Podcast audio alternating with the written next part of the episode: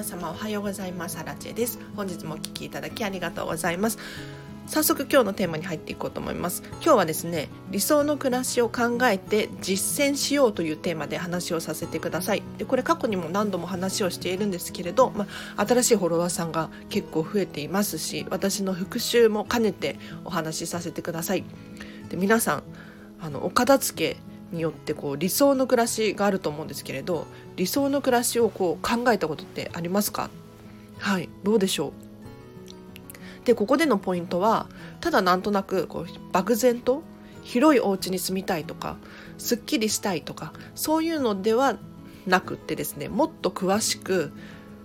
考えていただきたくって例えば広いお家に住みたいとしてもいろんな広いお家がありますよね。でもっと言うとどこの場所に住みたいのかとかも関係してくると思います。都会に住みたいのか田舎に住みたいのか庭付きがいいのかそれとも高層マンションがいいのかとかいろいろあるじゃないですか。そういうのをもっともっと具体的に考えていくんですね。でさらに言うと朝起きた時に何をしたいのか。例えばお気に入りのカップで紅茶が飲みたいとか他にも仕事部屋があってこういうところで仕事がしたいとかもっと言うと誰と住んでいるのかだったりとかペットとかもういろんなことをですね事細かに理想の暮らしについて考えてほしいんですね。はいでどうして理想の暮らしを考えなければならないのかっていうとですねやはりここがモヤモヤしているとお片付けのこうゴールっていうのがないなっていうふうに思うんですよね。でお片付けって結局私は家庭でしかないっていうふうに思ってるんですよ。要するにお片付けって目的ではないですよね。えーと、理想としている暮らしがあるからこそお片付けをするこういう暮らしがしたいからお片付けをするみたいな感じなのでお片付けがしたいわけではないので結局この理想の暮らしをとことん追求して考えないとお片付けのやる気だったりとかモチベーションっていうのもなかなか上がってこないななんて思うんです。で今日はさらに考えていただきたいのが理想の暮らしを考えたら実践してほしいっていうふうに思います。はい、で理想の暮らしをこう事細かに考えていると例えば朝起きて何をしたいのか何時何分に起きて何がしたいのかだったりとか何を食べたいのかだったりとか仕事はどんなことをするのかだったり友達とはどういうふうに過ごすのかっていうのも理想の暮らしに含まれてくると思うんですけれどこれらをですね実際に実践してみてほしいんですよ。はい理想の暮らしを考えた上で実践できることがあれば実践してみていただきたいんですね。そうすることによっていろんな気づきがあると思います。私今この状態でできないと思ってたけどこれってできるんだっていう気づきだったりとかやってみたけど実はなんかちょっと違かったっていう気づきだったりとかいろんな気づきを得られるんですよ。なのでもしご自身の理想の暮らしがあるのであればそれをですね先に経験してみるっていうのは非常におすすめです。はい。というのもですね実は昨日私ディズニーシーに行ってきたんですね。で私結構ヨーロッパが大好きでいろいろぐるぐる回っていたこともあるんですけれどやっぱりね何て言うのかなあの風景を楽しみたいあの風景の中にいたいっていう気持ちがあってですねそれこそ私の理想の暮らしなんですよそうした時にやっぱり実践してみて体験してみるっていうのは非常に大事だなっていうふうに思ったのでディズニーシーだとちょっとヨーロッパっぽい雰囲気を味わえるのでちょっと行ってみたんですよ。そしたらねめちゃめちゃ良かったですね。うん。やっぱりは私はここにいたいと。ここに住みたいじゃないけど住むのはま難しいと思うんですけれどなんだろうすごくリラックスできて私に合ってるなっていうふうに思えたんですよね。で例えばディズニーシーにこう定期的に通うためにはじゃあどうするのかっていうふうに考え始めていたりとか何か新しい気づきがやっぱり得られているので是非ご自身が何か理想の暮らしだったりやってみたいことっていうのがあるのであれば結局行動をすることでしかないと思うんですよ。お片付けもそうですし、えーと、お仕事だったり人間関係もそうなんですけれど理想に近づけるためには最初の一歩というのかな。行動することでしかないっていうふうに思うので少しでも何か体験できるようなことがあるのであれば実際に行動してみてその後何か気づきを得たら何か行動にまた移ってみる。っていうのが非常におすすめなので是非理想の暮らしをもう事細かにやっぱり考えていただいて実践できることがあれば実践してみるっていうのが非常におすすめです。ということで今日はここまでにします。でやっぱりね理想の暮らしをこう考えて事細かに考えちゃうと今の生活とのギャップっていうのがこう映るじゃないですか。うん、私の理想はこうなのに今の状態はこうだみたいなそうなると嫌ですよね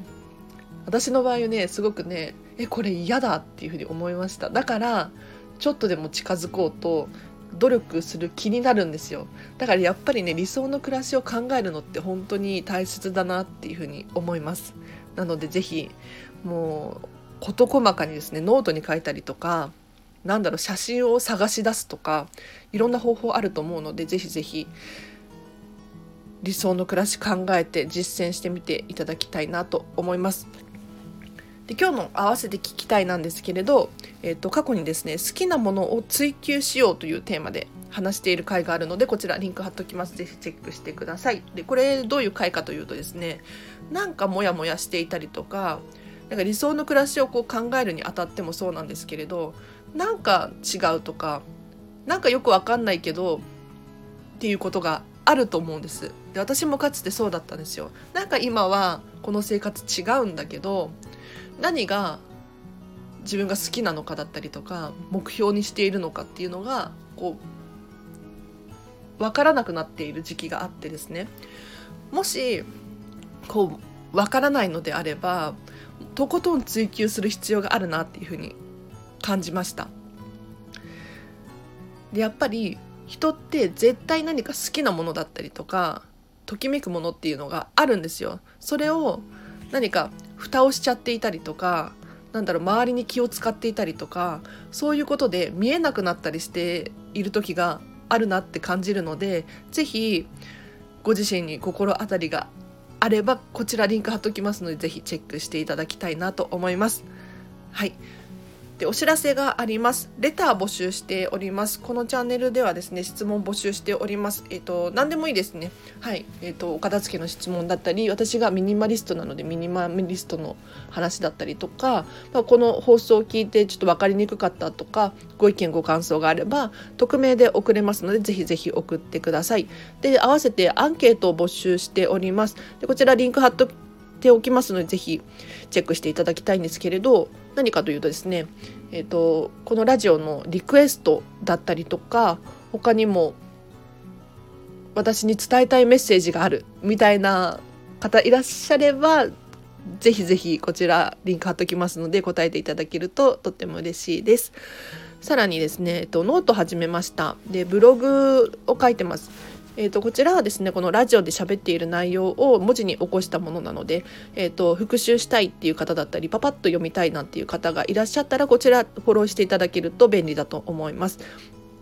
でインスタグラムもやっています。でこちらではですねこのラジオ更新したよっていう最新の情報だったりとか、えっと、私の私生活をちょっとだけ載せてますのでこの人に片付けが習いたいなんていうふうに思っていただけたらいいなって思うのでぜひぜひこちらもフォローしていただけるととっても嬉しいですこんなところかなはいで今日はねえっ、ー、と面白い話をしようと思っていてはいえーと、私結構本を読んでいるんですね。で電子書籍版だったりオーディオブックとかも読むんですけれどやっぱり紙の本も好きで紙の本も読むんですけれど読み終わるとですね手放しちゃうんですよ。結構すぐに手放しちゃいますね。で今日も本が売れたんですね。でこれから発送しようと思っているんですけれどで何の本が売れたかというと今日ねこんまりさんの本売れました。はい。近藤まりえさんの最近の出た「ジョイ・アットワーク」っていう新しい本があったんですけどそれを手放しましたね。はい、でこんなこと言うとこまりさんに怒られそうなんですけれどそうじゃないんですよ。私はですね実は変変な理由でこんまりさんの本を手放していてというのもえっ、ー、とフリマフリマアプリで売ってるんですけれどえっ、ー、とこんまりさんの本が欲しい人ってお片付けがしたい人ですよね。なので私はね結構こんまりさんの本を手放しているんですけれどそこにメッセージカードを添えて私は見習いこんまり流片付けコンサルタントですでこういうラジオやってますみたいなちょっとしたメモ書きをですね入れてるんですよ。要するにこんまりさんの本が読みたいくって片付けがしたい人って結構な確率でなんだろうな片付けのことが興味があって気になっている人のはずなんですよ。だからなんだろう不特定多数の100人とかに私ラジオやってますっていうふうに伝えるよりもなんだろうな刺さる率が高いはずなんです。なので、ま、変な理由からこんまりさんの本で結構売ってるんですよ。はい。でこの活動をねもうちょっと続けようかなと思って。はい。正直赤字です。かなり赤字なんですけれどこんまりさんの本をですねなんか仕入れては売ってっていうことをねバカみたいですけどやってますね。はい。でこういうことの繰り返しなのかななんていうふうに思ったりもしていて要するに広告じゃないけどマーケティングっていうのかな。うん。なんかやっぱり友達とかにお片付けしないっていうふうに伝えても刺さらないんですよ。なかなか。やっぱり興味がない人って興味ないと思うのでそこにいくら片付けしないっていうふうに言っても興味ないことを勧められてもやらないですよね。うん、興味ないので。やっぱり興味がある人に手を挙げてもらうじゃないけどそうするのにはどうしたらいいのかっていろいろ私もですね片付けコンサルをやろうと思っているのでマーケティングとかすごく気になっていてで本を売ってカードを添えるって面白いなと思ってうんちょっとまあ、やってみないとわからないのでちょっともうしばらくやると思うんですけれどはい。こんな変な活動もしております。うん。こんなこと言ったらこんまりさんどうどうかな？でもこんまりさんの本は私が買うのでまあウィンウィンかななんて思ったりしてますけどね。はい。ということで今日はこの辺りにしようかと思います。このチャンネルではですね、えーと、見習いこんまり流片付けコンサルタントである私がもっとお片付けがしたくなるそんな理由や効果をですね1日できたら2回でも毎日確実に更新しておりますのでぜひぜひ気になる方いらっしゃいましたらこのチャンネルフォローしていただいてまた明日も会えるととっても嬉しいです。では本日もお聴きいただきありがとうございました。また今日もハッピーな一日を一緒に過ごしましょう。あらでした。バイバイ。